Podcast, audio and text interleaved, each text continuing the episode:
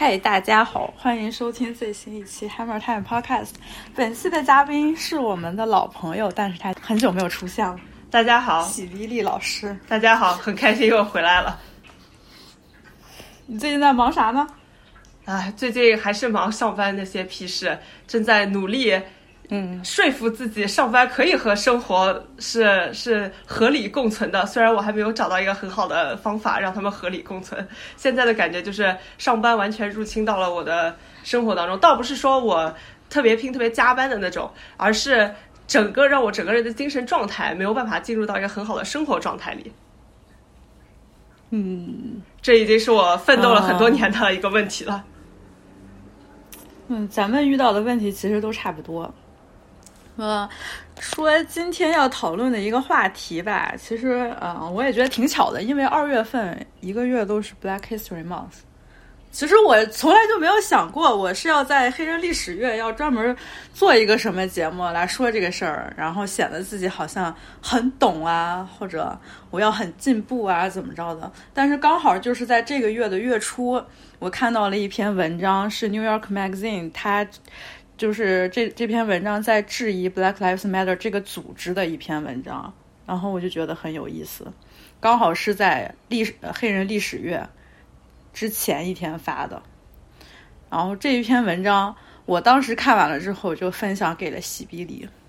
就是这篇文章，它它的那个大标题，它其实是质疑 Black Lives Matter 这个组织，它这么多年来它筹集到的钱究竟去哪儿了？因为虽然说 Black Lives Matter 这个口号现在已经深入人心。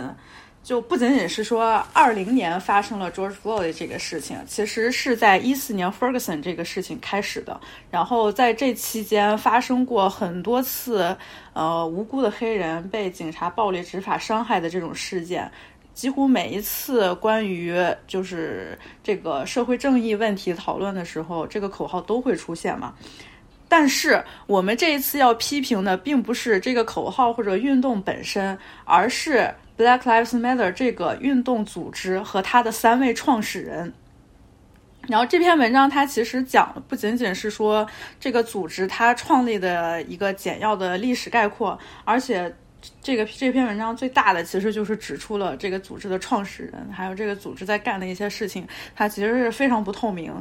呃，没有对黑人社群真正的提出了实质性的帮助，就是钱。而且他这么长时间以来，呃，通过各种各样的活动，呃，和就是这种线上的这种募集，他们收到的这些钱完全也不公开透明，就不知道这些钱去哪儿了。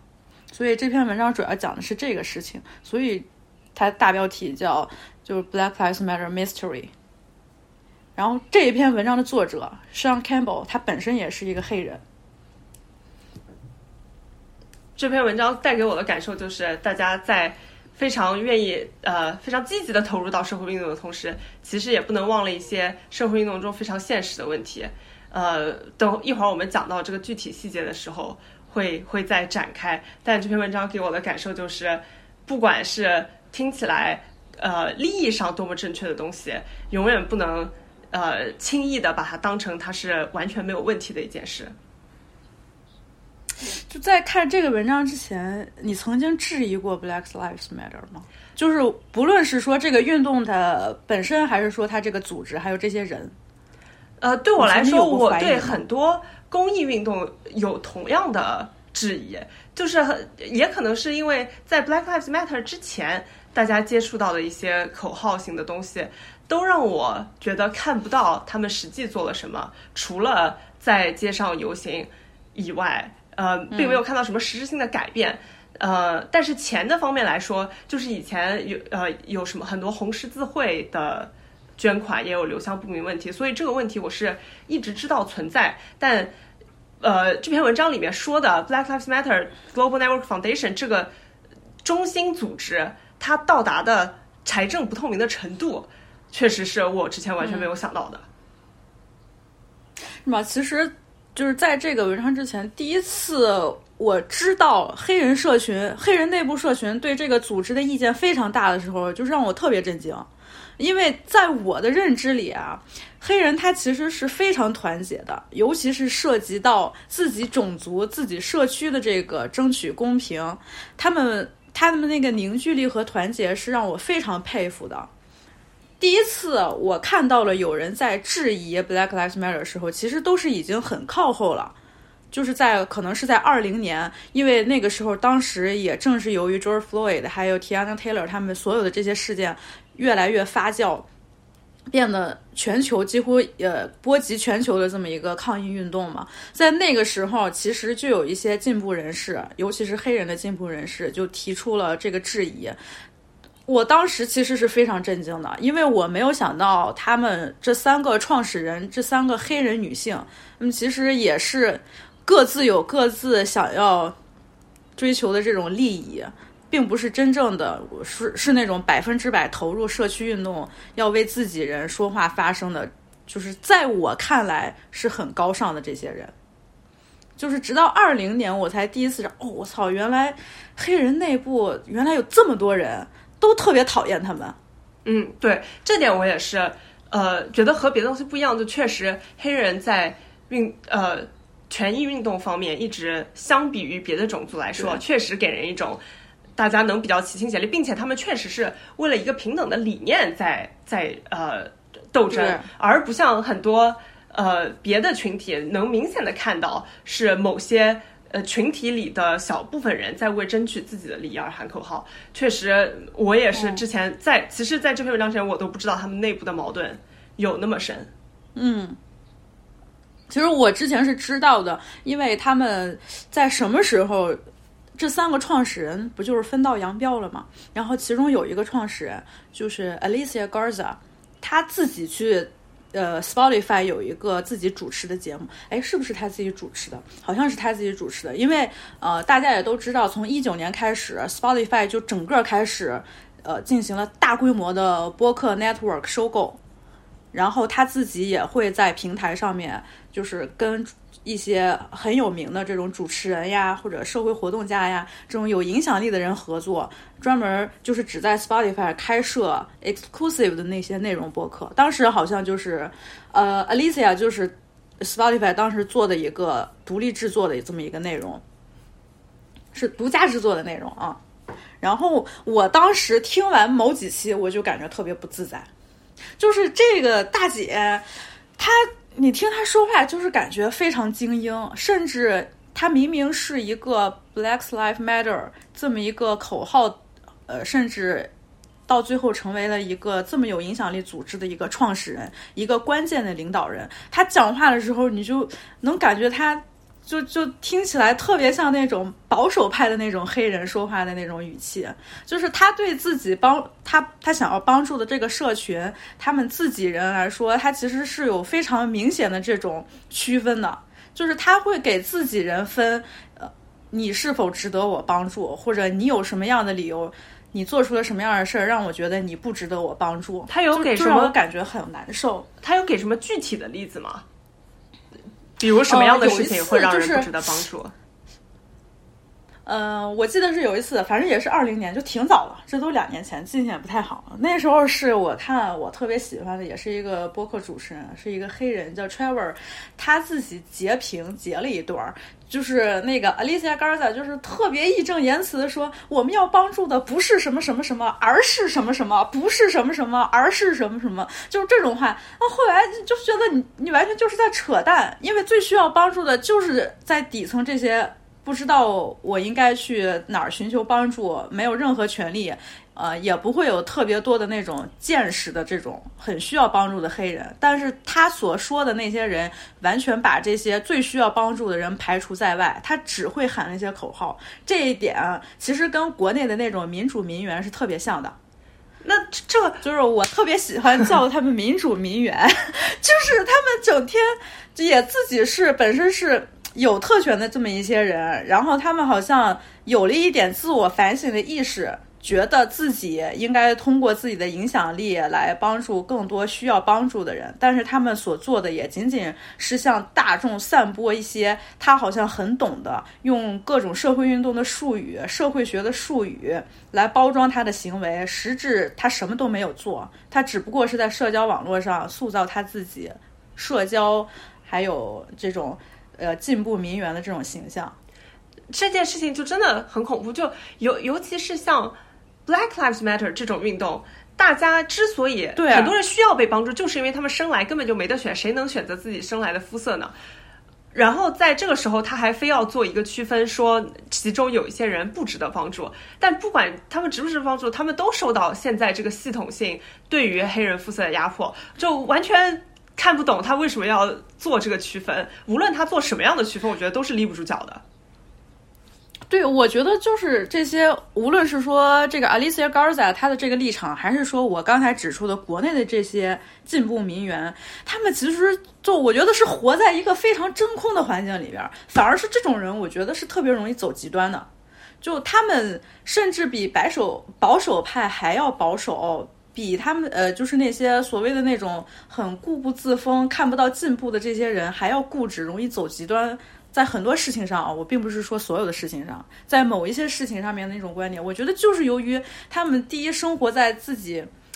自己认为的那个真空的这种环境中，还有一个就是他们就觉得自己是站在道德制高点上的，有道德的加持，他们就觉得自己做的事情无比的正义，他们自己无比的高尚，根本就考虑不到现实生活当中，其实每一个人面对的生活都是非常复杂的。你没有办法用说，呃，你做了什么样的事儿，所以你就不应该帮助，或者我要做这件事情，他就必须就是每一个角度或者某一个方面都要达到我所认为的正义的、积极的这么一个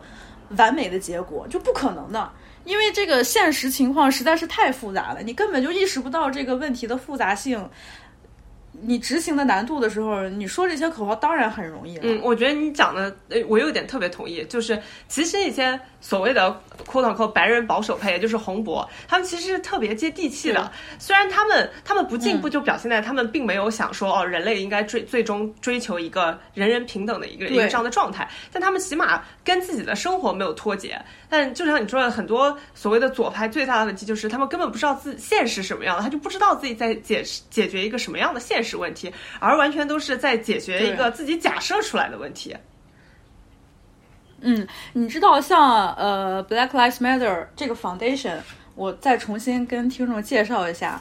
怕之后引起误会，就是我们了解的，我们目前说的 Black Lives Matter。除了它是一个口号之外，它其实也是一个注册的企业，它是有这么一个组织的。而最初的由刚才我所说的那那三位黑人女性创始的这个组织，它的全名啊，全名也就是说我们现在说的这个组织全称是 Black Lives Matter Global Network Foundation。这个才是最开始那三位创始人在一四年的时候，从一个口号，从一个 Facebook 的 Hashtag 慢慢变成了一个。呃，咱们可以说是正统的、最原、最原始的一个 Black Lives Matter 这么一个 foundation 吧。但是除此之外，它在美国全国有各种各样的分布，它都叫着不一样的名字。有一些甚至跟原来的这个组织、跟他们创始人就是毫无关系的，也就是借用了这个口号。比如说，就让你搞的信息很混乱的啊。比如说有 Black Lives Matter Global Network，这个已经解散了。还有一个是什么 Black Lives Matter Action Fund。还有 Black Lives Matter Grassroots、Black Lives Matter Political Action Committee、Black Lives Matter Global Network Project，就是他们全都用了 BLM，但是后面所有的无论是什么 network、哪个 foundation、哪个 project，就是你已经不知道所有的这些组织到底跟最初的这些人有什么关系了。这也就是你在做这个社会运动进行到一定阶段，它容易很混乱，然后并且就是慢慢慢的在公众当中失去了公信力的这么一个，我觉得是比较重要的一个原因吧。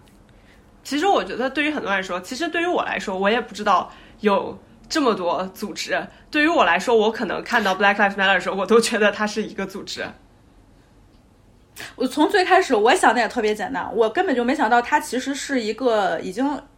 像是一个企业的这么一个公司了，就是我最开始就以为他们一开始是三个黑人女性通过就是独立组织自己社区内的活动，用这个 hashtag 来发表成成的一个运动。我一直以为这个运动是一个特别公共的一个。像这么一个项目或者计划，我根本就没有想到，它其实背后有这么多的资金，它中间还有这么多像这种呃捐款的这种灰色的这种渠道，我完全不了解。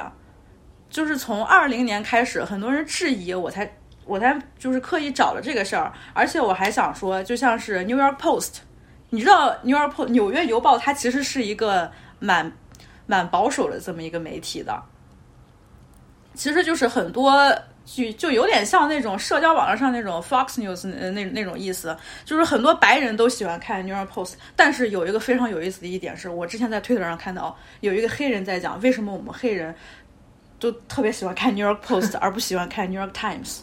就是这个让我非常震惊。就是我们一般在我们的认知当中，可能黑人他们明明就是他们的所有的这些诉求、他们的社会运动、他们的这些抗议的这些东西，难道不应该正跟自由派那些积极的进步人士、那些民主党、那些很左的那些媒体应该站成一个阵线吗？但是黑人真的不喜欢看《New York Times》或者《New Yorker》这类的媒体，他们反而更喜欢看特别红脖的《New York Post》。也就是《New York Post》当时爆出了 Black Lives Matter 创始人之一 Alicia Garza，还还是另外一个 Colors，对，Colors，另外一个女的 Colors，在这几年当中，通过这个社会运动的筹钱，给自己买了好几栋别墅。最开始其实就是《New York Post》爆出来的，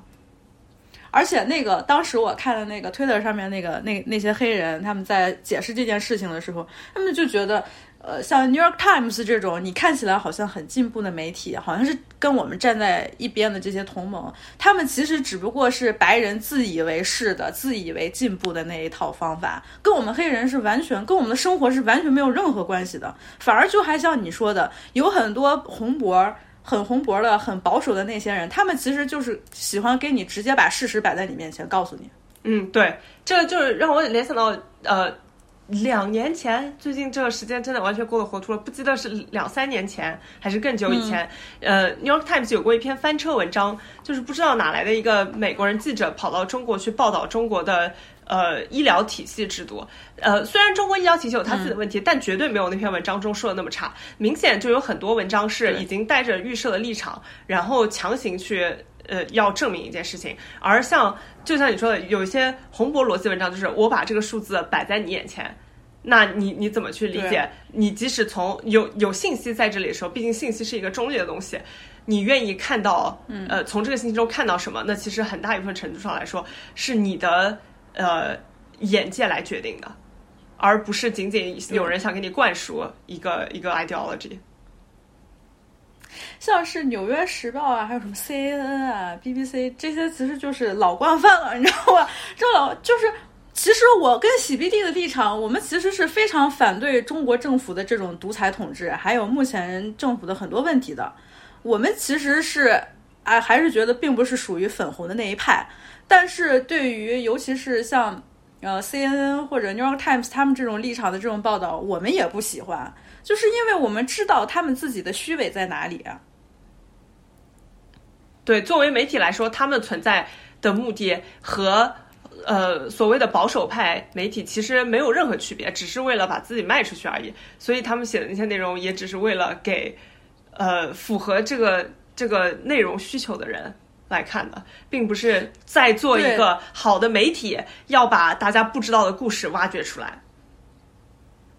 对，你可以说《New York Post》为什么在二零年就是这么一个敏感的。当时政治气候非常敏感的这么一个阶段，要爆出来说是那个 Patrice Colors，他他用了这个 Black Lives Matter 的钱给自己买了好几栋别墅。他当然，你可以说这是对立面的那些人要打击我们，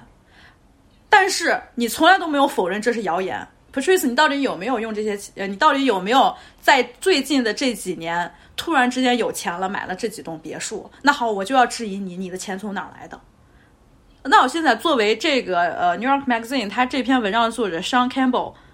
他自己就会去调查，他就会自己去找，无论是说呃在那个组织他自己主动发布的他们的这个财政收入这一块公式来说，还有他自己通过他自己查到的这些信息，呃，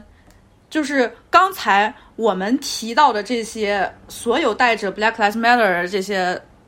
名字 title 的这些企业，或许跟 Patrice、跟 Alicia 他们都没有关系，但是他们通过 Black Lives Matter 他们这个 Global Network Foundation。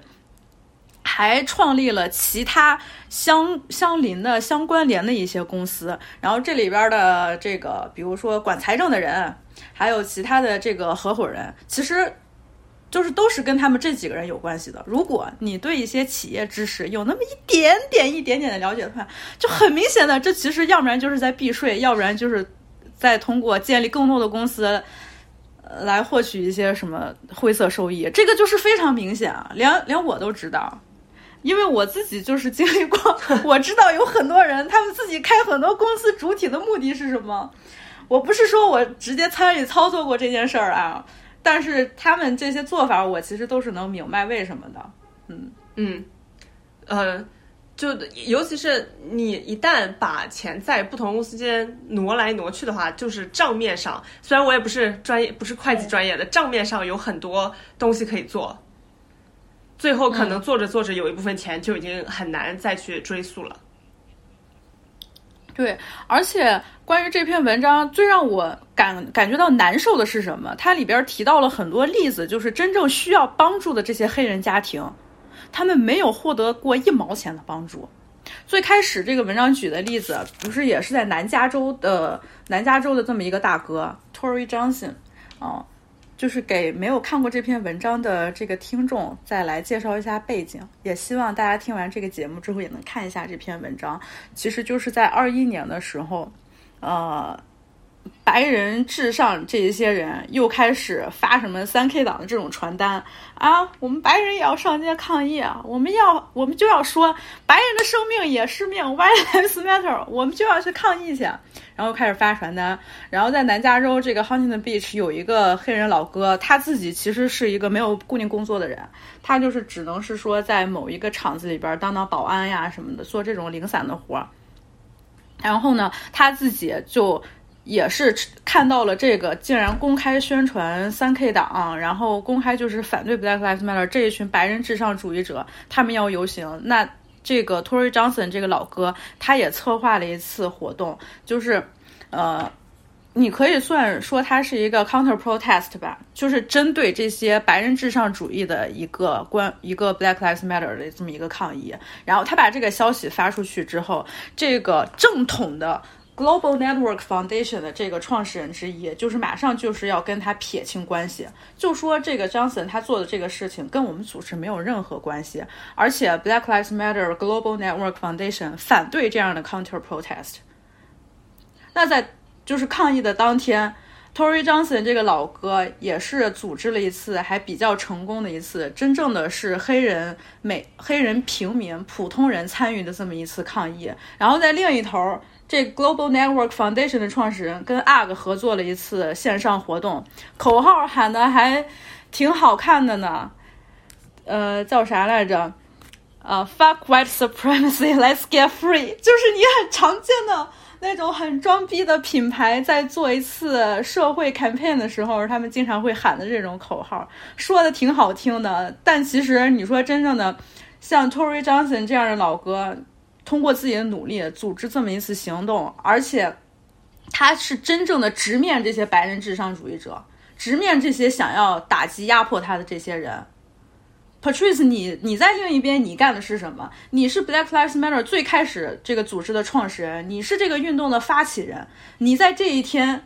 你在跟 UGG 这种大品牌，然后就是合作了这么一次漂亮口号的这么一个活动，你到底做了什么？你什么都没有做。这个才是讽刺的，而且最讽刺的到就是后来，我觉得黑人内部他们社群里边其实有很多人也是并不明白这个事儿的，他们就觉得 Black Lives Matter 就只有一个组织，其他的叫这个名字的组织都是属于这个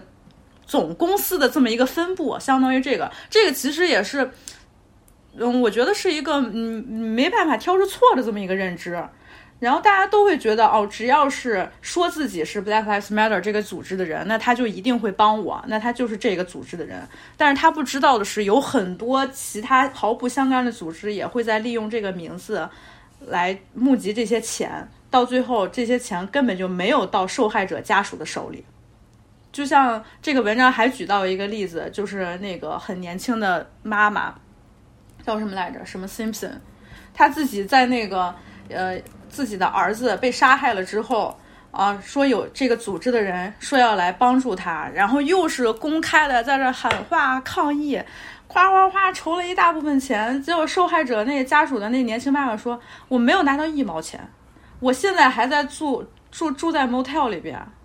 就是一个星期付一次钱那种很艰难生活，就是让你觉得特别讽刺。稍微这边插一下，呃，给。如果有有大家不了解，就为什么住在住在 motel 里，就是因为美国这边如果要租房子是需要看很多证明的，包括房东一般会要查你的信用记录，而当你。如果本身家庭条件不好的话，那很可能没有信用卡，没有银行账户，都是纯粹靠现金。在这个时候，你就根本没有信用记录，也很难证明自己的收入。在这种时候，就是根本不可能租得到房子，所以只能住在 motel 里，因为 motel 是不会检查这种东西，并且价格比较低廉。然后很多 motel 的条件都非常非常的差，而 motel 这种东西也是完全没有任何。呃，像酒店一样的那种客房管理之类，很多有有一些专门的 motel 就是开给这些家庭条件非常差的家庭，呃，长期的住在那里，所以里面可能也是堆满了很多东西，卫生条件也非常的令人担忧，所以住在 motel 真的是，下一步就是流流流露街头，可以这么说，对。而当初声称自己是 Black Lives Matter 组织的一个很重要的领导人物，然后让这个年轻妈妈公开露面去抗议，去出现在各种媒体上，最后他筹来的钱去哪儿了？他一毛钱都没给人家。那个家属就说：“我根本我他妈的就没见着钱，你们就是骗子，你们 Black Lives Matter 就是骗子。”然后这个被。就是声称这个是组织领导人物的这个大姐，后来还跟李维斯又参加了一次线上 campaign 啊，什么释放您的美，什么就是那种，就是品牌的那种 campaign 的口号。我你妈这是啥？我当时看这个真的是太生气了，我就觉得很讽刺。而且我觉得，呃，对于在自己家里已经失去一个一一位亲人，被拿来当成一个广告去募集资金，最后没有看到钱。而他还什么都做不了，他其实我这件事情相对来说，比起呃别就是比起很多别的事情，我在只就在很小的范围内有人知道，我也是看到这篇文章才刚刚知道。但我觉得其实这是一个非常大件的事，不就我觉得这可能侧面说明了，像这个 Black Lives Matter Global Network Foundation 的主创人，可能和各种媒体已经有非常深的。私下的关系可以非常好的把这些事情压制住。对，其实吧，就我最近因为这篇文章，其实我也想了很多。就是你做一个社会运动，一个社会运动，就是这种组织的一个创始人，一个主要的领导来说，你肯定必须得有一些你自己的社交上面的手腕或者方法。你不能就是说，哦，我只是做好我该做的事情，你必须要触及到的人群。你要的曝光，你的媒体报道，这些都是非常必要的。否则的话，可能你能做的影响力其实是非常有限的。但是呢，就是在这个例子里边，我我就能很明显的看出来，这个文章提到的最开始这三个创始人女性，从一开始的什么都不懂，到后来的成为一个在社交上非常有办法、有手腕的这么一个人，就他们怎么？能就是在这么短的时间里边，又是让微软啊，又是让其他的那种大企业给他们一捐就是几百万，就是这种一直一直到现在，然后还竟然能跟政府的关系也搞得这么好，能让大部分的民众又这么信任他，然后但是自己做的又是这么一个非常卑劣的这个事情，让我就觉得非常的不可思议。他们可能最开始，我相信每一个人的出发点都是非常善良，他其实就是非常。非常正义的，就最开始是，呃，他也介绍了嘛，这口号最开始就是呃呃，在 Oakland 的时候，其中的一个创始人就是表达关于 Trayvon Martin 这个事情，他的那个凶手被判无罪的时候，他就是在自己的 Facebook 上写下了一句 Our lives matter，然后被他的朋友 Patrice Collars 就是回复了一个带 Hashtag，就是 Black Lives Matter，就是从这么简单的 Facebook 这么一句 Hashtag 开始，然后变成了影响全球的这么一个口号，这么一个组织，但是。慢慢的，你就发展发展出来是一个非常庞大的骗局，你就感觉，你你就感觉你你自己不仅仅是说你会为那些受害者的家属感到很可惜，你就会觉得很痛心。这个世界上到底还有没有正义的事情？嗯，就这件事情，我觉得在没有实际信息的时候很难推断，但我也觉得就很难想象。我我宁愿相信他们是。有别的幕后推手把他们一步步推上了这个位置，可能后面还有很深的利益关系。但就我也相信他们一开始的初衷真的是想为呃黑人的权益做出一些贡献。但我不知很很想知道 这中间到底发生了什么，希望有记者会真正去挖掘一下。现在大家都已经知道有这么强的经济问题。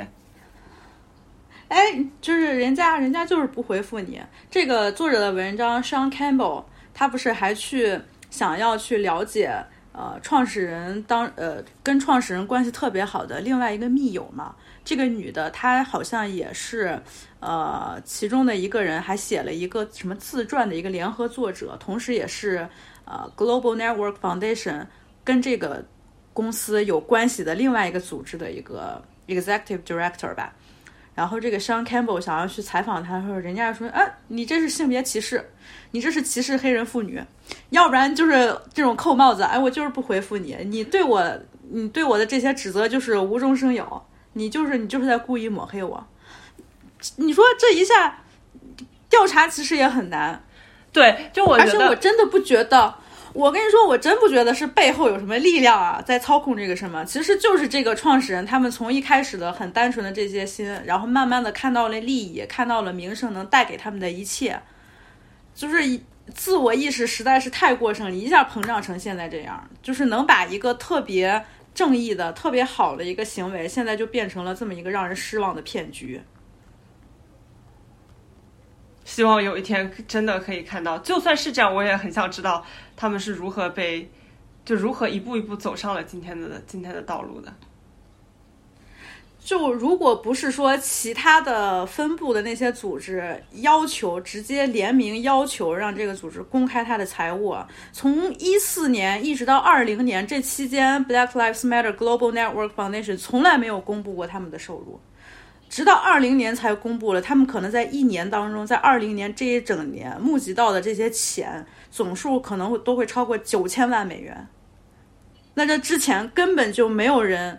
也可能是大家都会有这个质疑，但是他们就从来不觉得我应该公开这个这个数目，因为你作为一个慈善组织，你可以说是这个慈善组织，首先你这个你你你这个主体，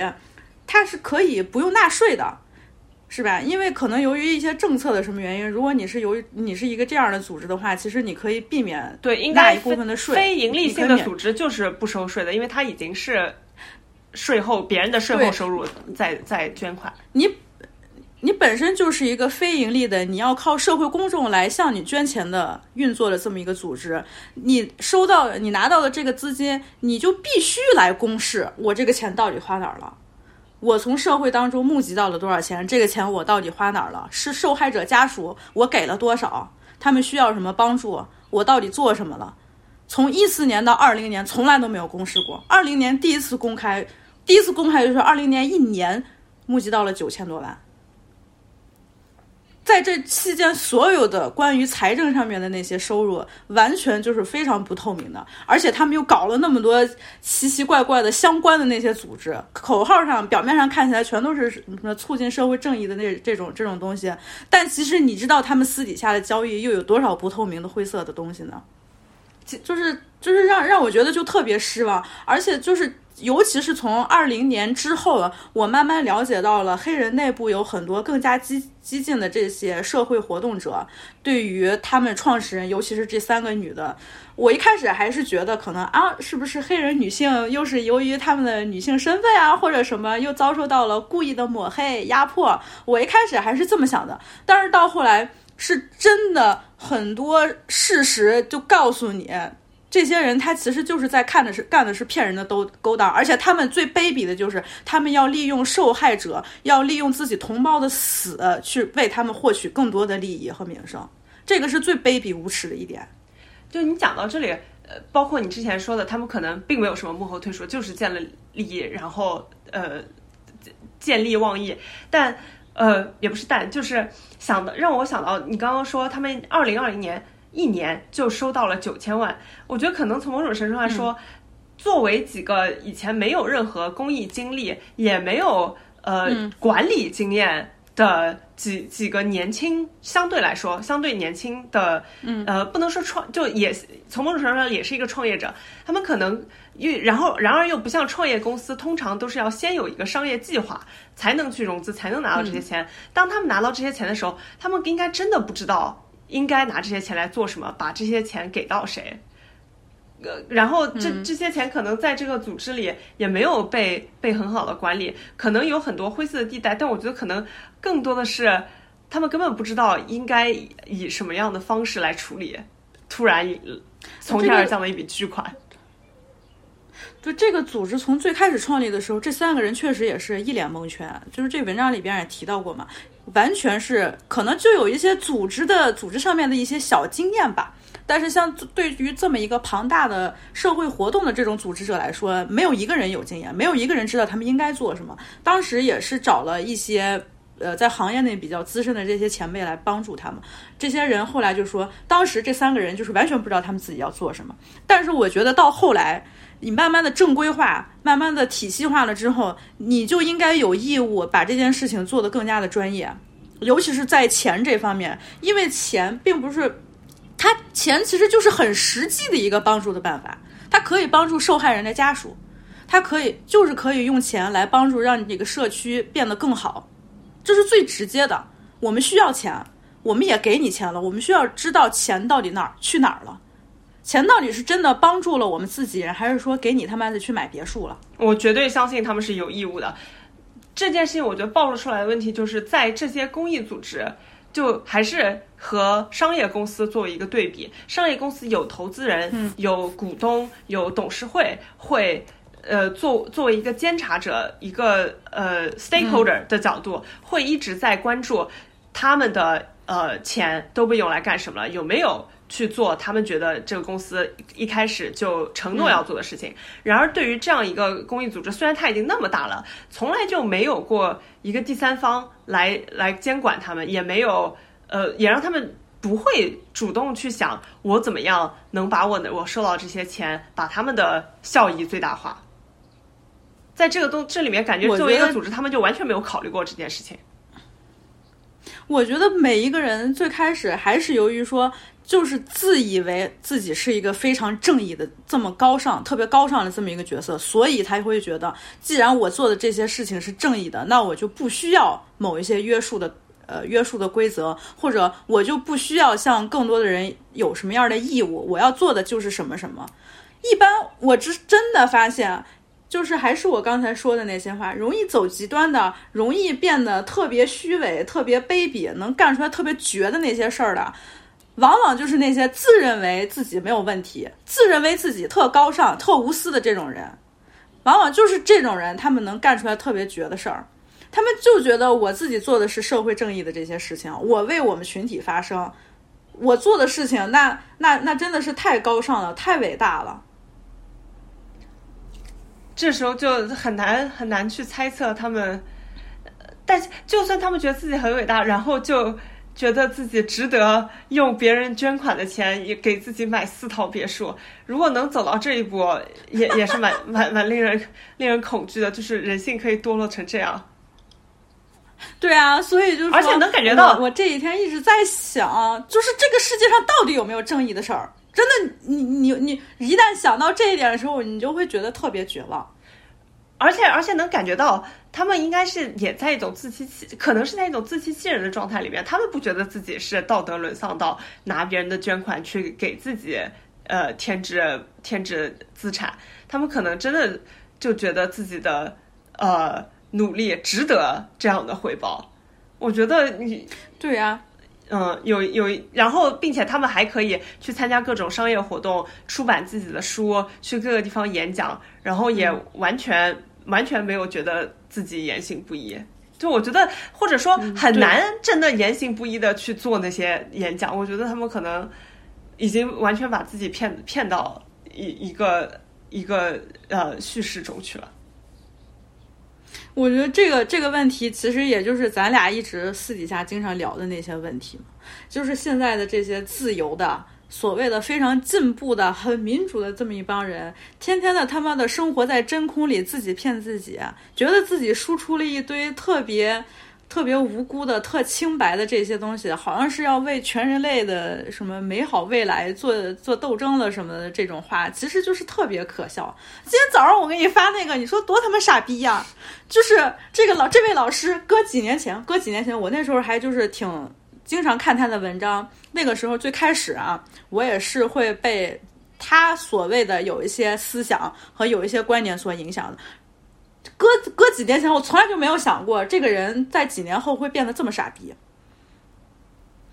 就是你，他他几年前他确实是一个非常愤青的那么一个状态。我其实特别能理解，因为咱们其实都愤青过，在很愤青的时候，你你的那种理想主义，其实我觉得还是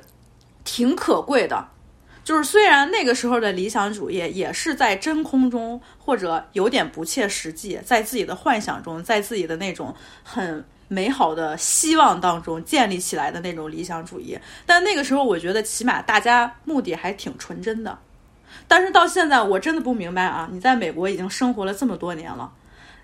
你输出这样的观点，我我。我不想把这事儿说太细，因为就感觉好像在跟着，我在故意抹黑人家，我是一个 hater 似的。我不是 hater，但是这个老师的最新的这篇文章真的是给我看的气的够呛。就是我真的不知道，你已经老大不小的人了，在美国生活了这么多年，你之前已经读了那么多的理论，你实践了那么多的东西，但是在一个就是能影响到人，能影响到一个社会。这么严重的一个事情上面，你的看法竟然如此的幼稚，如此的不负责任。嗯，我我同意，就理想主义本身没错，但你在有理想的同时，你不能放弃问自己，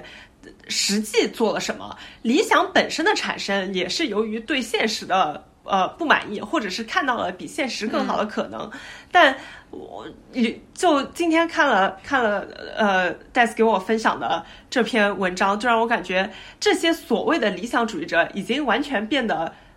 呃，中文是什么 delusional，他们已经完全活在自己假想的一个世界里，在解决一些假想的问题，和现实完全是脱节的。在这个时候，我觉得甚至就已经不能再称为理想主义了。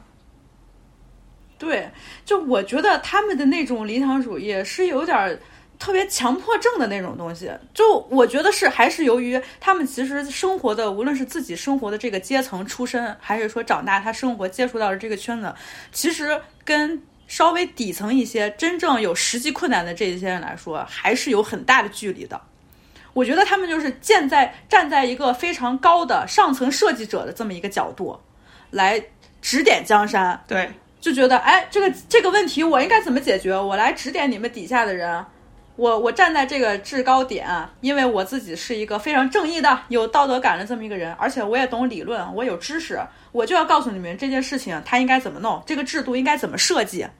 但是他从来都没有真正的在底层，在现实生活中面对这些困难，他从来不知道每一个在这个困难当中困在这里边的人，他究竟他面临的到底是。重重阻碍，还有各种各样的问题，他想都想不到。对，其实他只不过是站在那儿，他就觉得他指点江山做的这些东西都很对。为什么？因为我就是有知识，我就是有理论。但是你说了那么多的理论，实际问题是什么样呢？你根本就不知道。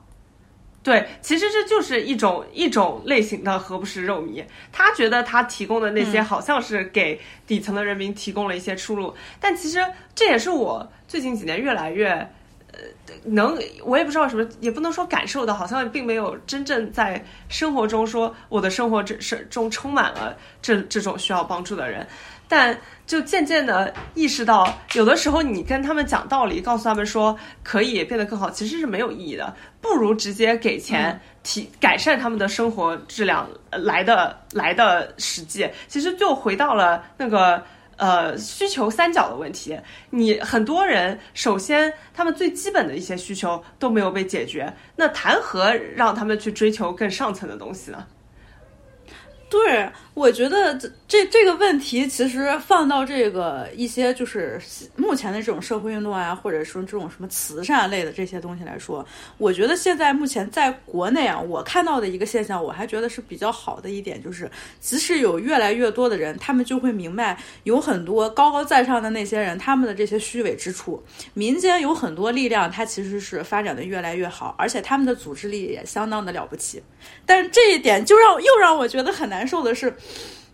像老周之前举的那个例子啊，就是这些民间非常有组织力的人，他们其实能看到实际的问题，他们能明白需要帮助的人究竟的痛点在哪里，他们能给出直接的解决方案的这些人，他们自己的那个脑子能想到的，其实也并不是说。他们不会想到说更上层的设计到底有什么问题，他们其实是怀着一个非常朴素的想解决问题的心态嘛。那这这些人大部分其实全都。特别思想上、思维上都特别粉红，就是这一点也让我就觉得很莫名其妙。所以就是今年我主要思考一个问题，就是粉红的这些人，他们出发的这这这这个角度，到底我不知道是他们怎么想的。我特别想想跟他们深入我觉得不矛盾。你说的这个现象，就让我想到一个完全可以平行对比的一个事情，就是很多人，就你想到，呃，如果你作为一个亚裔去一个呃。美国某个非常白的州，非常红博的镇，好像之前有有一堆亚裔，就是 You YouTube 上面的呃 ABC 和还是台湾人博主就会专门做这种实验，跑到呃好像是阿拉巴马还是还是什么地方的一个州，说是全美国最白的镇，去那里他们说看看这里的红博是不是就会对我们种族歧视。但是他们在那里待了一天以后，发现其实就就还好，并没有遇到过什么人，除了可能在他们去了沃尔玛，然后说在沃尔玛可能有些人真的是没有见过其他种族的人，就就多看了他们几眼，或者是走过去还回头看他们，但其实没有。然后，但是他们在遇到困难要去吃饭的时候，或者是问路的时候，大部分人都对他们特别的友善。其实我觉得就和为什么所谓的粉红他们会有一些很强的组织能力，做了一些很很好的事情。呃，和这个原理是一样的。其实对于他们来说，对于呃洪博来说，他们只是想过好生活，他们也呃没有说在故意的去呃，也不能说没有在故意的歧视一些人。就是对于他们来说，是一个完全没有考虑过的维度。只是在有些时候，如果这些种族的存在威让威胁到了他们的，让他们觉得受到威胁了，可能这个是只是幻想而已，只是出源出源于无知。只是呃，源于呃，对于跟我不一样的人一种本能的恐惧所带来的这种呃，可以说是下意识的歧视和和压迫，呃，这种和嗯系统性的压迫，我觉得是源头是不太一样的。我觉得可能刚刚不解释的不是特别清楚，是吗？我知道你想解释的呃。嗯，我我明白你刚才解释，就是它即使很薄，跟系统性的歧视源头如果不是一回事，我觉得其实还是有关系的。嗯，就是在呃，我觉得刚刚可能这样表达确实不是很准确，但我觉得我想表达一个根本的点，就是即使是一些政治呃倾向上很保守的人，不代表他们一定是坏人，他们可能会有很善良的一面。嗯，就像之前老周给我举个例子。就是他在播客上也说过，我不知道你记不记得，就是去年夏天郑州大雨的时候，嗯，然后那那一段时间其实也是靠很多就是普通人在微博上通过组建账号啊，或者是组织这些救援运物资的，像像这种这种小组织这种小队伍。就做了很多的帮助，而且就是在当时有很多人不知道应该遇到了问题，不知道应该怎么求助的时候，他们其实只能发微博。那在微博上就有人专门来收集这些信息，然后梳理出来，然后就是会帮他们找到一些解决的办法。这些组织者的能力确实就是非常牛逼，因为他们仅仅是在线上，他们就做了这么多的事情，而且是切切实实的为了需要帮助的人做了帮助。但是这个人就老周后来说了一句，老周说，这个微博最后一天说啊，灾情现在已经结束了嘛。然后这件事情已经结束了，那么我们这个号的使命也就到此为止。然后这件事情给我的一些感悟是什么？锻炼了我怎么怎么样，巴拉巴拉。然后最后来了一句，最后感悟说：“我决定，我长大了一定要加入中国共产党。”老周说他当时看着这句话他都不行了。我说你伐岗了，我知道你是啥意思。我当时就说，如果说我追踪了这个号这么长时间，我特别佩服他们的组织能力。我看到了他们为很多需要帮助的人做了这么多好事儿，那我绝对给他竖大拇哥，我绝对特别佩服他们。而且就是这个账号的背后，说不定只是一群非常就是年轻的那种年轻人，他们很懂得通过社交网络，通过这些信息的这种组织，来真正的提出一些有实质性的解决办法。我特佩服他们。但是他来最后来一句：“我长大了一定要加入中国共产党。”我说我要是当时是。跟你一样，我估计我也得吐血。就我不知道他们的这个因果到底是什么。你做的这些帮助完了之后，说我长大了一定要加入中国共产党，你知道吗？就是我说的其实是这么一帮人。而且，嗯，而且就是现在，无论是说，你看中国现在经常发生了一些什么样的事儿，呃，发生的这些人，他们其实都是这样的，就是他们自己有很强烈的这种民族意识，他们特别有这种。特别喜欢就是来依附于国家机器、依附于国家行政的这种权威的这种人，但是，就是他们有时候会经常做出来一些让你就觉得值得称赞的那种好事儿，在这这就是在这个方面，你不能说他们因为自己呃，不能因为说他们支持一个非常邪恶的政府、一个邪恶的这么一个政党，你就说他们不是好人。你不能因为他们否粉红，你就否定了他们所作所为。但是另一方面，那些口口声声天天喊着平权正义，他们那些所谓的特进步的那些人，他们自己在实际的在这些事情上，他们不会 do the work，嗯，他们反而又不会这么做了。嗯，我觉得我刚刚想说的是，其实这些呃所谓政治上的保守派，他们其实对于个体的苦难，就还是最大差别就是对于呃一个。抽象的概念和一个具体的人的差别，对于他们来说，他们可能更关注这些具体的人有没有受过，比如说郑州哪些地方受灾最严重，哪些人吃不饱饭，我要给他们寄寄多少方便面过去，就是一些非常呃具体的想法。但是在让他们去抽象的时候，他们可能并没有。锻炼过或者说学习过这种方式，呃呃，所以才会得出一个莫名其妙的结论，就是我我今天做这么多好事，所以我要加入中央。在你看来，其实是完全没有联系的两个维度，但是他们就因为在接收了很多呃 propaganda 呃之后，嗯。对于他们来说，好像就是一个说得通的逻辑。我觉得和刚刚讲的洪博的例子是类似，就他们可能在遇到一个人或者是几个很少部分的人的时候，他们也是呃觉得哦新鲜的东西我没有见过，跟他们交流一下。对对对，是这样的。但是但是其实，在他们的这所接他们那个环境给他们灌输的又是呃非非白人，不管是亚裔还是黑人，都是低一等的。他们可能这两两个概念在他们的脑海中是可以同时存在的，他们从来没有问，因为他们没有接受过这种抽象化思维的训练，所以对他们来说，这两他没有看到这两件事情矛盾的点在哪里。对，我觉得这个对比还挺有意思的，确实是两条平行线。你看，在国内的情况，就是我刚才讲的那种矛盾。然后，那在美国的情况，其实就是一一一方面是我们经常就觉得又没文化又保守又天天歧视这歧视那的那么一群红脖，然后另外一方是天天喊着自由的口号，但是从来都不会说真正的脚踏实地做一些什么事情的那些进步人士，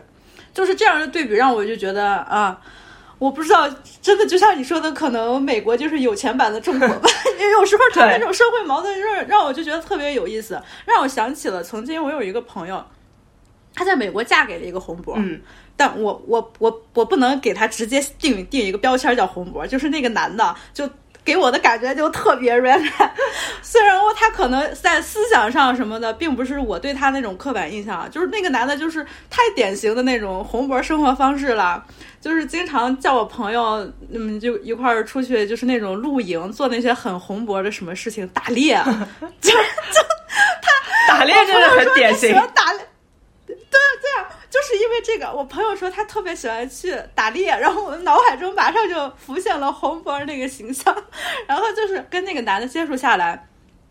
我也觉得他的一些言谈举止，他的那种说话确实挺红脖的。但是我跟他聊天，因为那个时候还是创不当总统的时候，我跟他就是面对面聊天的时候，我反而会觉得特别轻松。就是我可以说我的观点，他也可以说他的观点。他并不是很明确的是说我是一个支持 Trump 的人，或者是说我是一个什么支持希拉里的那种人。他其实就是说我其实能明白为什么美国有像呃很多人支持 Trump 是怎么怎么样。他就跟我讲。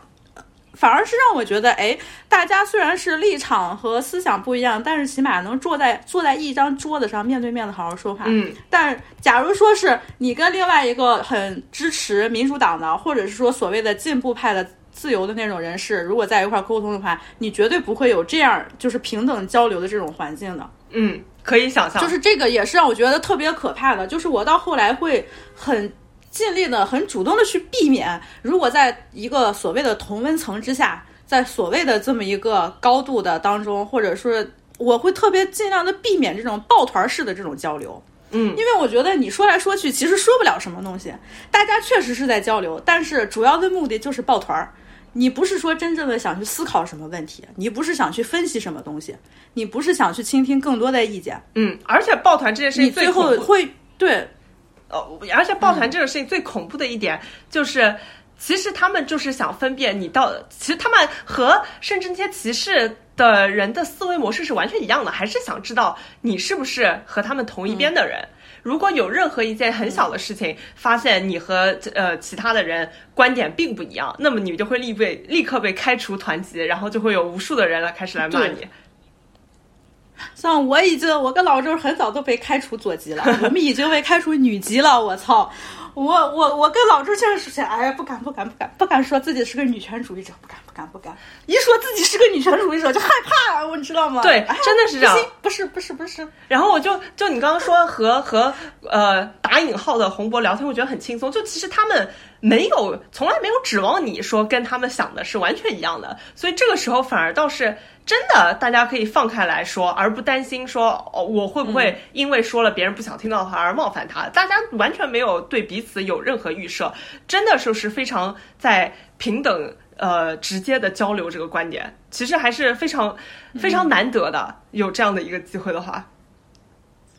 对。所以，我现在尽量的也是，如果有机会的话，我尽可能的想接触一些就是跟我想法上完全不一样的人。当然，不是那种极端的人啊，就是我能看到的现在很多的一些现象，其实就尤其是我经常潜水的豆瓣的某些小组，就我经常潜水看他们发言那种特别有意思，就是他们在大的一个观念之下，他们其实是还是。就是那种民族的那种感觉挺强烈的，就所谓的粉红小粉红的这么这么一帮人吧。但是他们尤其是在性别问题上，还有真正的社会的问题上，就比如说农村问题上，农村的一些文化呀、现实啊这种阶级的这种问题上，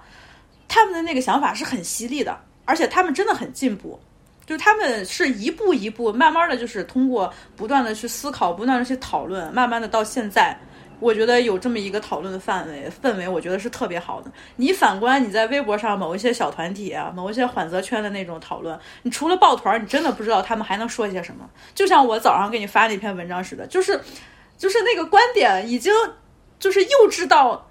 幼稚到，我就觉得北京出租车司机都比他的政治观点要 要有意思的多，你知道吗？就让我觉得特别可笑。你看，咱们从那个 Black Lives Matter 说到像这种保守派，哎，不是说到这种进步派的这种虚伪，我觉得这所有东西其实都是都可以连连在一起的。就对于他们来说，还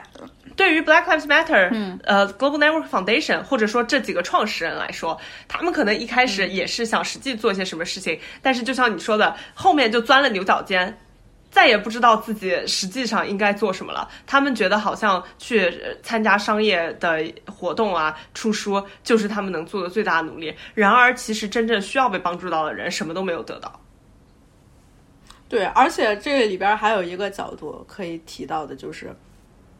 那些大公司、大企业，所谓的就是那些非常进步的、他们的立场很先进的这么一些大企业，让我也觉得就很搞笑。里边提到了，由于 Black Lives Matter，它其实有很多用这个名字，但是你不知道是。公司主体究竟是哪个组织的？这些这些这些公司，他们其实都是可以有这种什么筹钱的这种这种行为，或者跟一些企业来合作什么的。呃，其中呢，像什么 Google 呀、Apple 啊什么的，还给另外一个跟这个初始初始的组织完全毫无关系的另外一个公司捐了四百万美元。就是让也让我觉得就很搞笑。第一，你当然是由于啊，是你自己的名字的混乱，或者你自己的这个财务不公开、不透明造成的一个误解，或者像是一个乌龙事件。再一个就是，让你这些企业你也觉得，你所谓的你关注人的平等、多元化、种族的这些进步这些议题，你其实也就是嘴上说说而已。对你所做的也除了姿态，也什么都没有。对，尤其是。对于这些这么大的公司来说，全部都是呃，现在美国市场上市值最高的公司。对于他们来说，这个真的就是小钱。对于他们来说，他们相当于给出给出了一些零钱，呃，然后还可以让自己脸上挂。挂比比较好看，就是显得自己非常支持这个运动。就是从这个业业内人士、行业内部人士的角度上来说，也不能说我有内部到我参与了这些公司在制定这些活动时候的呃工作，毕竟也我的职能也不是这个。但可以看到，呃，很多公司会组织的东西，像。呃，现在有很多科技公司，他们就因为呃，整个二月是 Black History Month，他们也会把二月设置为公司内部的呃一些哎，会放他会说哦，今这个月因为是 Black History Month，所以我们每个周会搞一些活动，帮助大家了解 Black History。然后还有一些会是有呃公司内部的人自发组织的活动，呃，来来呃帮助大家参与到这个这个呃。呃，怎么说这个大的进程之中，然后就有，然后这个活动就非常明显的分成了两类。呃，以我参加过的经验来说，一类是公司公司，呃，明显是公司的领导派发下来的任务，会请一些现在比较有名呃呃比较有名的作者啊，或者是呃 activists 来讲一些 talk。然后这些 talk 结束，呃，一般也就是以公司内部直播的形式来做，也不知道他具体呃 engage 了多少人，不知道那些真正需要听到这些 talk 的人有没有去听。然而对于公司来说，我只要做了，我就可以把这件事情宣传出去。今天我请了谁谁谁来这里做一个，还有一些就具体到更不非公司的呃 scale 是比较下面的，比如说呃，因为现在我不知道。的听众对这件事了不了解？就是科技公司内部都有专门做所谓的 diversity and inclusion 这样的组织，也就是要帮助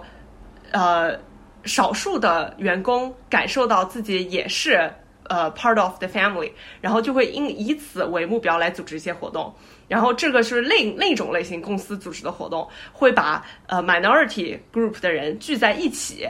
仿佛给他们一个平台来说自己的生活，呃，自己的工作生活中遇到过哪些问题，希望大家一起，呃，能互相找到找到 support。但其实我觉得这个，因为我我当然没有参加过为为嗯黑人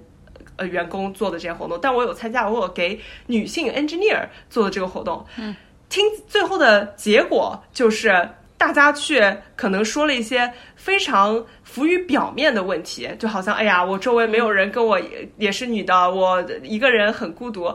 呃，整个活动结束，大家还是回家回去回去自己的组各干各的，没有发生任何改变。我我去过几次后，也就没有再 浪费时间去这个。但当时因为比较好奇，他们到底在干什么。然后一般这种东西最后的目的都是组织的人和去呃做了 presentation 的人可以把自己做了这件事情再写到自己的 performance review 里面，以体现自己有在积极参与这个事情。所以就是嗯从上到下，从公司级别想给自己做 publicity 和公司内部具体到每一个呃部门想给自己做 publicity，以及到个人给自己在做一个 branding，从事完全是一样的逻辑，在做非常浮于表面、没有任何意义的事情。呃，当然也不是说整整个呃科技行业内部完全没有有意义的活动。我曾经只有一次参加过一个呃黑人有黑人群体自发组织的一个活动，来告诉大家，他们是真的想告诉大家，如果你想想参与到。呃，Black Lives Matter 这个运动中，你可以做什么？然后那个活动，呃，确实是讲的非常真实。当时也也有点搞笑，因为有一些呃白人就很想知道有什么大型的运动他们可以去参加，然后就会问一些非常宽泛的问题，说呀，怎么样能能进行的下一步什么地方的 police 你们怎么看？blah blah blah 一堆这些东西。最后，其实呃，当时组织这个这个这个 panel 的。组织的几个黑人，呃，他们就说，其实你们问这些都没有意义。你们能做的最简单的事情就是，把你身边的人，如果你真的呃相信人人平等，相信不应该有歧视，把你身边的人教育了，把你的孩子教育了。如果你的孩子在学校听说了。呃，歧视性的问题，告诉他们这是不对的，让他们再去教育，真的就是要从实际的行动做呃入手。而现在的风气就是，很多人表达了自己非常想参与到这个活动中，天天就在那问一些不切实际的问题，而他们真正自己能做的东西，根本就不会去做。我真的就觉得白人实在是没救了。听你刚才举那个例子，一个白人跟问黑人说：“你怎么看待地方的 police？” 我你这个是我我 fuck 我 kind of question is that 就是你问一个黑人你如何看待地方的 police 这个问题，你期待别人怎么回答你？别人回答你会会有什么结果？你想听到什么吗？呃，我我可能这个问题说的很多。是不是很多白人都是这么一个这么一个态度啊？我我觉得也呃，就我我我不记得他当时，一是是差不多有一年多前我去的这个 discussion，呃，我不记得他原话是怎么说了。他当时问这个问题，我觉得他的意思就是，呃，在这方面他们有什么能做的？就好像作为一个科技公司的员工，在这方面有人可以做什么一样。真真的，我真的觉得白人还是就是自恋，白人就是自恋，就是你自己因为你你愿意就是说，哎，我特别想去，我想被教育，我想去学习，嗯，我我也想去做出这些努力，但是他们从来不是说你日常生活你能做到的就这些，你做了这些吗？他也没有做，他甚至有时候就就是沉默，他其实也是一种，就就是就是让我觉得你就不应该沉默，哪怕你多说点嘛。哪怕你能影响一些周围的这种人的那种想法、观念上的改变呢，就是这种很基础的东西没有做，对，反而就是说，哎，我在表面上我要跟黑人打成一片啊，我就是特别。刻意的要亲近你们，或者是说，在二零年，在那个社交网络上，在 TikTok 上最他妈傻逼的一件事，就是一群白人女的说，剃掉你的头发，把你剃成光头，来表明你支持 Black Lives Matter。就我觉得这件事情是最他妈最他妈傻逼的一件事，黑人就莫名其妙说，哎，你们想支持 Black Lives Matter，谁告诉你的要把你们的头发剃光的？然后一群人就开始在 TikTok 上面发小视频，说我把我自己的头发剃光了。就有些女的说我剃了个光头，然后 Hashtag Black Lives Matter，就 What the fuck？哎呦，所以就这个年代，就是如果有任何一件事情可以非常直接的呃 contribute 呃到一个人的自己的个人品牌，就就是也不是说他真的有个品牌，就是 personal branding as a way of saying。嗯，的时候，这件事情就会有很多很多的人去做，不，没有人会真的去呃质疑说这件事情到底有没有意义。这个事情就 让我觉得体现在各方各面吧。反正还有，就像让我觉得也特别讨厌。哎，我真的不知道为什么啊。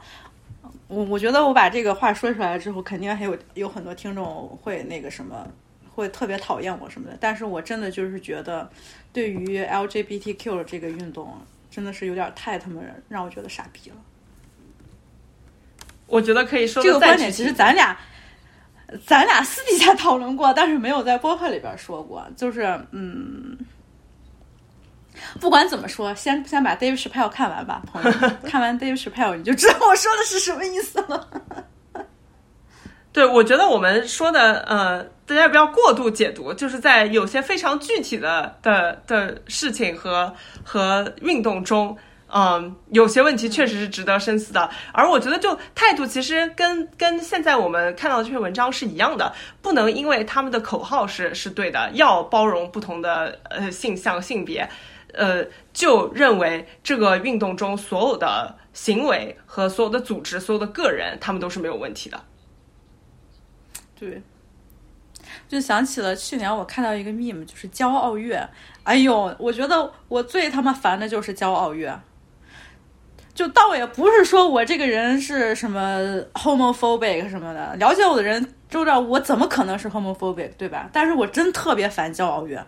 就一到骄傲月，你看到那些东西，哎呀，真是让我觉得就就他妈烦，烦的要死。然后我去年看到了一张 meme，就特别搞笑，是一个家庭妇女在那个榨汁机里边有好多的水果，然后在那按了一个榨汁机，说 “See you in hell, motherfucker”，我觉得特别好笑，哈哈哈就是说，然后配的那个 caption 就是当骄傲月结束了之后，那个女的按了一下榨汁机，说 “See you in hell, motherfucker”。哦，这个我觉得也很有意思，好像其实就这么一想，跟现在跟这个这篇文章讲的也也有很多类似的地方，就有很多呃 LGBTQ 群体的人对于骄傲月的一些东西，他们可能也很反感。嗯，因为最后就这 Juneteenth Juneteenth 也好，呃，Black History Month 也好，还是骄傲月好，到最后都会。呃呃，也不能说是必然吧，起码现状就是都沦为了一些营销手段和公司和个人标榜自己、表姿态的这么一种。对，嗯，那说你现在就整的，我为什么特别不想在二月份，就是专门像别的那种媒体一样做一个，比如说什么类似专题呀什么？我之前我就从来就就一定要避免这事儿。之前我有一个还朋友还说呢，还说，哎。这马上二月份了，你们这个播客节目做的这个主题都是跟黑人文化相关的，你不会想做 Black History Month 吗？我说不不不不不不，可可别了，可别了，弄得我好像就怎么着似的。我不想有这样的姿态。我这你要说天天天黑人文化，我天天都在说这些东西，我何必说二月份的时候我专门给自己贴个标签标榜自己呢？然后我那个朋友说，你做的这事儿是对的。你就千万别这么做，我还想说呢，你可千万别在，呃二月份的时候搞什么幺蛾子。我说我不会的，你放心。对，真的是，你看，就有建立这些东西，不是说这个月过完了就可以把这件事情给忘了。对，最重要的是要通过这些教育，把行为融入到生活的方方面面，所以才会有真正的草根运动组织的黑人，呃员工说。你们不要问这些太大的问题，就教育好身边的人。然而，其实你实际观察到的情况是，很多人在可能自己的同事啊，或者是自己的上司啊，有这方面表达的时候，连反驳的勇气都没有。但是他们天天就想着，呃，有什么巨大的事情，他们可以参与进去。对，你说这个二月份一过，那不是你的这个营销都落听了。你看到的那些东西也都没了，你压根儿就不会把 Black History 呃就是 Month 呀或者什么 Black Lives Matter 这件事情，你在你在会会觉得这是一个需要你去实际行动中你需要做的一些什么事儿。对，二月份一过，你你啥都不知道，你骄傲月一过，你你根本就是 See you in hell, motherfucker！就 对这个就又说回到这是这个东西就是啊啊，这个就说回到刚刚科技公司的那些行为，就是他搞了半天。整个一个月，每个每个星期组织一个活动，要讲 Black History，但是你实际提高了公司内部黑人员工的比例嘛？到现在，真的科技行业的黑人真的是凤毛麟角，而且你真的，而且招进来之后，而且是不是，是不是就像 Blackish 里边讲的，就是说每年都要讲一遍，呃，Douglas。每一年都要讲 Harry Tubman，来来回回黑人就那么几个，对，就历史书上的那几个黑人，每年讲一遍，翻来覆去讲一遍，就也不知道他们真的教育了谁。Harry 他，对呀，你就说这都是历史课本上面的事情，你在就是这种 Black History Month 里边，你天天又把这人拿出来教育一番，你这你这完全就是摆明的就是敷衍了事嘛。对，完全就谁他妈不知道 Harry Tubman？你一提到 Black History 或者讲到一些很有名的这些黑人的时候，你第一个想到啊什么就是还来来回回还就那几个名字，你一年过去一年了，每年都把这些来来回回的说，有啥意思？你说的你其实还还就是说把历史课本上面有的一些人名，你又拿出来又说了一遍。你实际上你干了什么吗？你也没干啥。然后更搞笑的是，口口声声说要提高黑人员工的比例，这么多年过去，基本看不到变化，可能就是有一个零点几个百分几 百分点的变化。但是公司各种各样的活动是搞得如火如荼。嗯，你看，你说到这儿，就是一下又就是让我觉得很难过。一想到就是你看现实情况，其实根本就是没有办法能真的有什么样的实质性的改变。但是我们能做什么？但是我们能做什么？我觉得就以我来说，我至今还是很愿意，或者是说自己特别有这个热情，想跟身边不了解的这个一些人，先从一些。比较好理解的这些东西讲起，能让他们能明白，就是尤其是黑人文化的魅力呀，或者是说关于平权、关于种族上面的一些认识。这这可能就是我们现在能做的了。我不知道我还能做什么。嗯，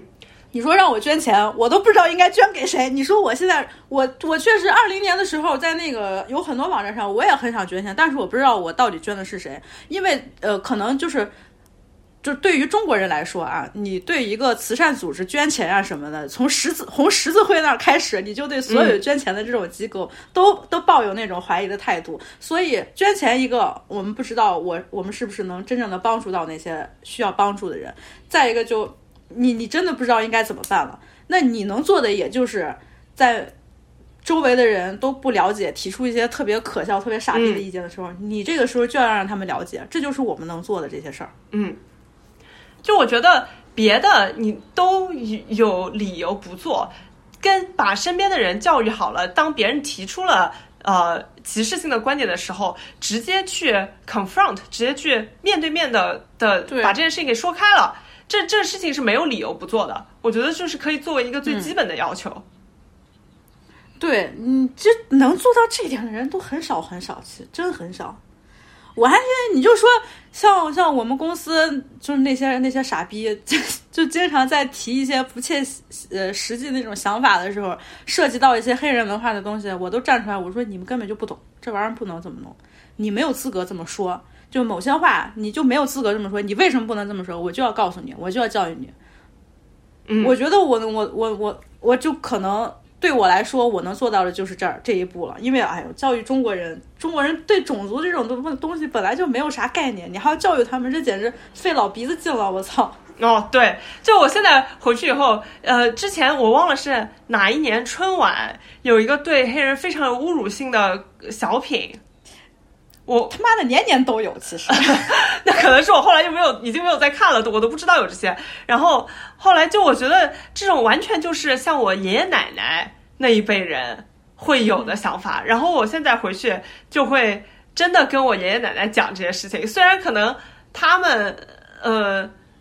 他们可能也也不一定说那么容易接受，他们也不一定能听得明白。但我觉得，呃，不管是谁，如果他们有这么这方面的想法，就一定要。以以这个准则要求自己，就一定要把这个观点给表达出去。然后，当然了，对于老年人，是我相对来说其实没有那么重要。但是对于我，我觉得，尤其是当对于年轻人，对于同龄人这件事情，呃，是必须要做到的。对，我觉得这不仅仅说，可能我们有时候想，哎，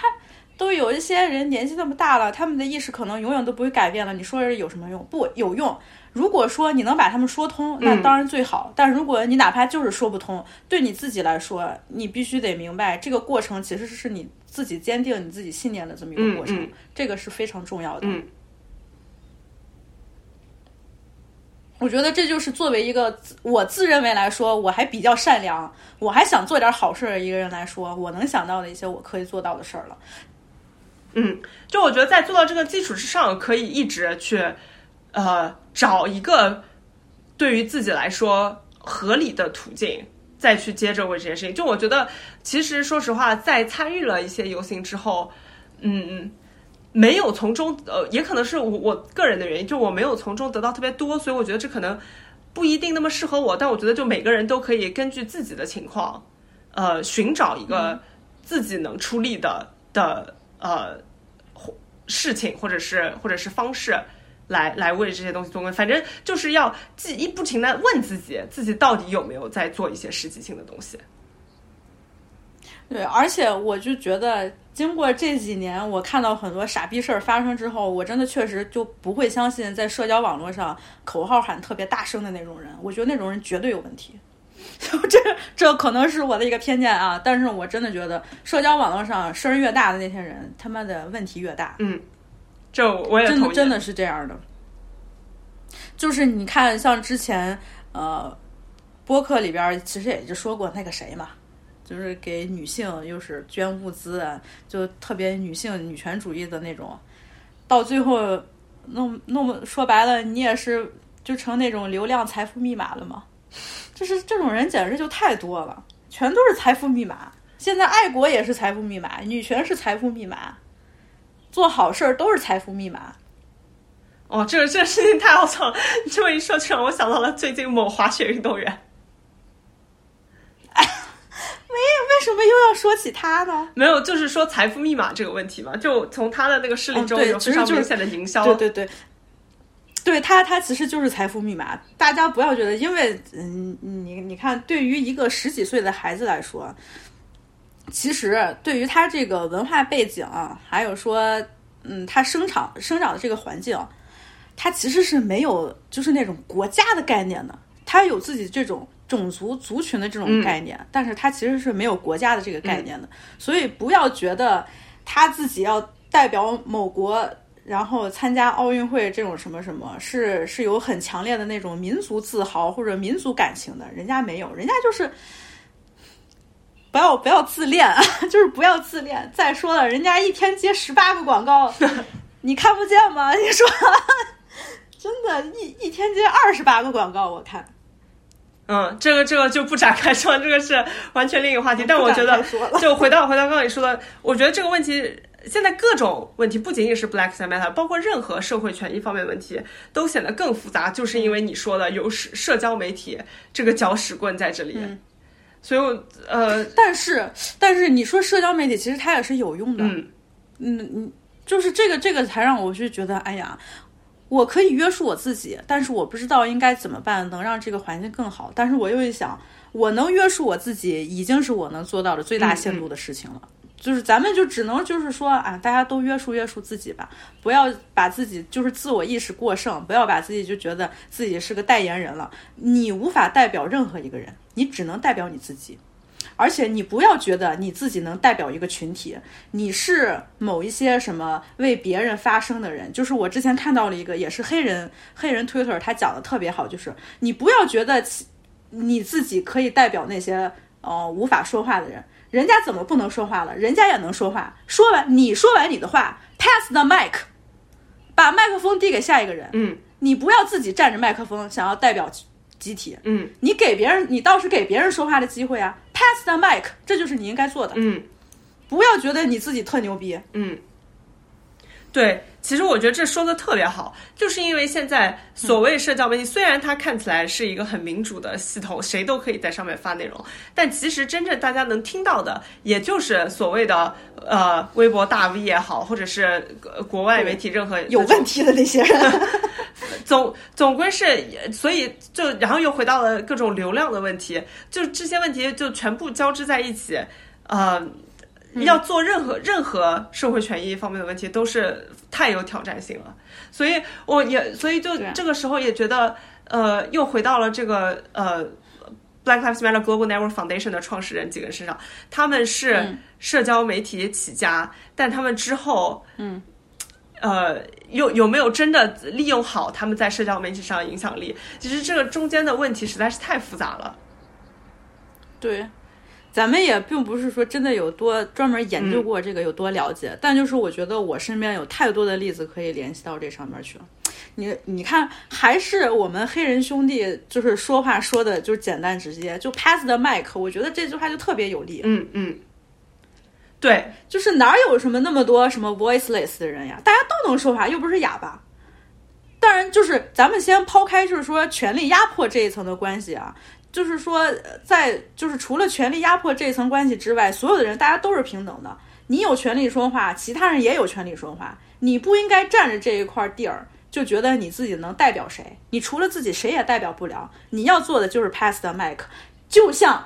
我们黑人兄弟们在无无论是说在什么 battle 的时候呀，或者是说在什么集体的那个时候，你看这个其实就是非常黑人的一个种说法，就 pass the mic，这多好啊！嗯，其实这个用到这件事上也完全合理。他们没有 pass the mic，没有把这个钱给出去，没有 empower 别人找到自己在这件事情中的声音，所以才会导致今天这样一个状况，导致这么大一个组织从很好的开端走向了完全失去公信力。对，而且我觉得这件事情其实让应该让更多的人知道，更更并不是说失去公信力了。其实了解他们这个这里边很灰色的、很卑鄙、很丑陋这个事情的人，其实还是少数。大部分人其实还是愿意相信。我觉得他们可能是主动忽视了一些非常卑鄙的那些部分，而愿意去相信他其实是正义的。就像。像什么科技大公司一样，他们就愿意相信这件事是正义的。我能做什么？就是我捐个四百万。嗯，我我觉得可能人我相信他们相信这件事情是正义的，公司我真的很难相信他们是出于这个想法去捐钱的。我我真的觉得公司呃，在这些科技大公司，因为对他们来说，这些钱真的是太少了。如果做那么简单的事情就可以达到达到宣传的效果，那对他们来说其实就是买了一个很便宜的广告。我觉得他们对完全没有这件事情是否是正义的考量。或许吧，我还就是愿意相信人性当中有一点点残存的那么一点想要做出一些好事儿的这种。这种动机，我其实是愿意相信每个人都有这样的动机的。嗯嗯，可能就是后到后面真的有一些人他就是无法控制，因为你就拿我自己来说，我可不敢保证，我一旦拥有了一些影响力之后，我会就是还是会坚持我的初心，能干一些我认为是一些很纯真、很单纯的事情，我都不敢保证。嗯，因为就是有一些名利的那个诱惑，或者是说能让你失去自我的那些东西的诱惑力确实很大。我自己就是不坚定啊，这个是我愿意承认我自己的弱点，所以我现在就是尽量的经常会反思我自己，然后呢，我也不会是说在社交网络上或者在外在的世界上面寻求什么东西，寻求什么认可。首先就是我自己先认可我自己。嗯，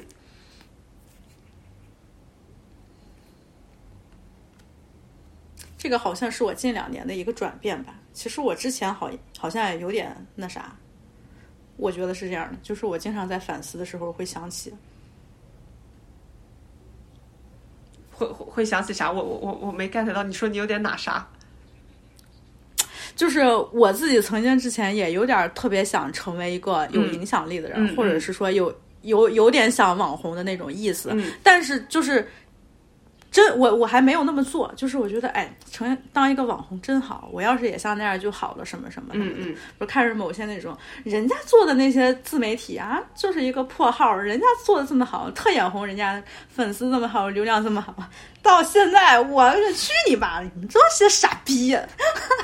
去你妈的！我就这点听众，我觉得挺好的。我自己还在努力做我自己真正认可的事情。嗯嗯，我我可以可以想象，就我觉得。嗯，年轻的时候总归总归会会想成为一些什么，但其实我觉得到现在就觉得真的能脚踏实地，对自己问心无愧，其实就已经很难了。对，因为那个时候我觉得还真的人很容易受诱惑，就是你不知道是说我自己的这个出发点，我的动机到底是真的是说我想做一些有意义的事情，还是就是单纯的为了我自己的利益。嗯，其实你在更年轻的时候你是很难分清楚这些区别的，但是到现在我其实就是分得很清楚。嗯，我自己做的有意义的事情是什么？就是我每天问心无愧，我就是在做有意义的事情，我不在乎什么外在的这种认可，我不在乎别人我看不上的那种人对于我的 validation，不在乎。对我，我特别可以体会，因为我觉得我年轻的就也会问自己，在说一些话的时候，到底是因为因为我觉得这个话会让我建立一个什么样的形象，还是因为我真的是那么觉得？其实可能我确实是那么觉得的，但也不能不可否认的是，当时有想通过这样观点的表达，为自己获取一些呃，不管是满足虚荣心也好，还是说真的是希望成为流量有一定流量的一个小网红也好。呃，确实是有这样的想法，但我觉得就是，呃，可以现在能渐渐的抛开这种想法，真的就是，呃诚实的面对自己，呃好好的做一个人，也也算是呃一个挺大的进步，一种成长，至少是。对对对，所以可以做一个总结，就是我们这一次呢，在 Black History Month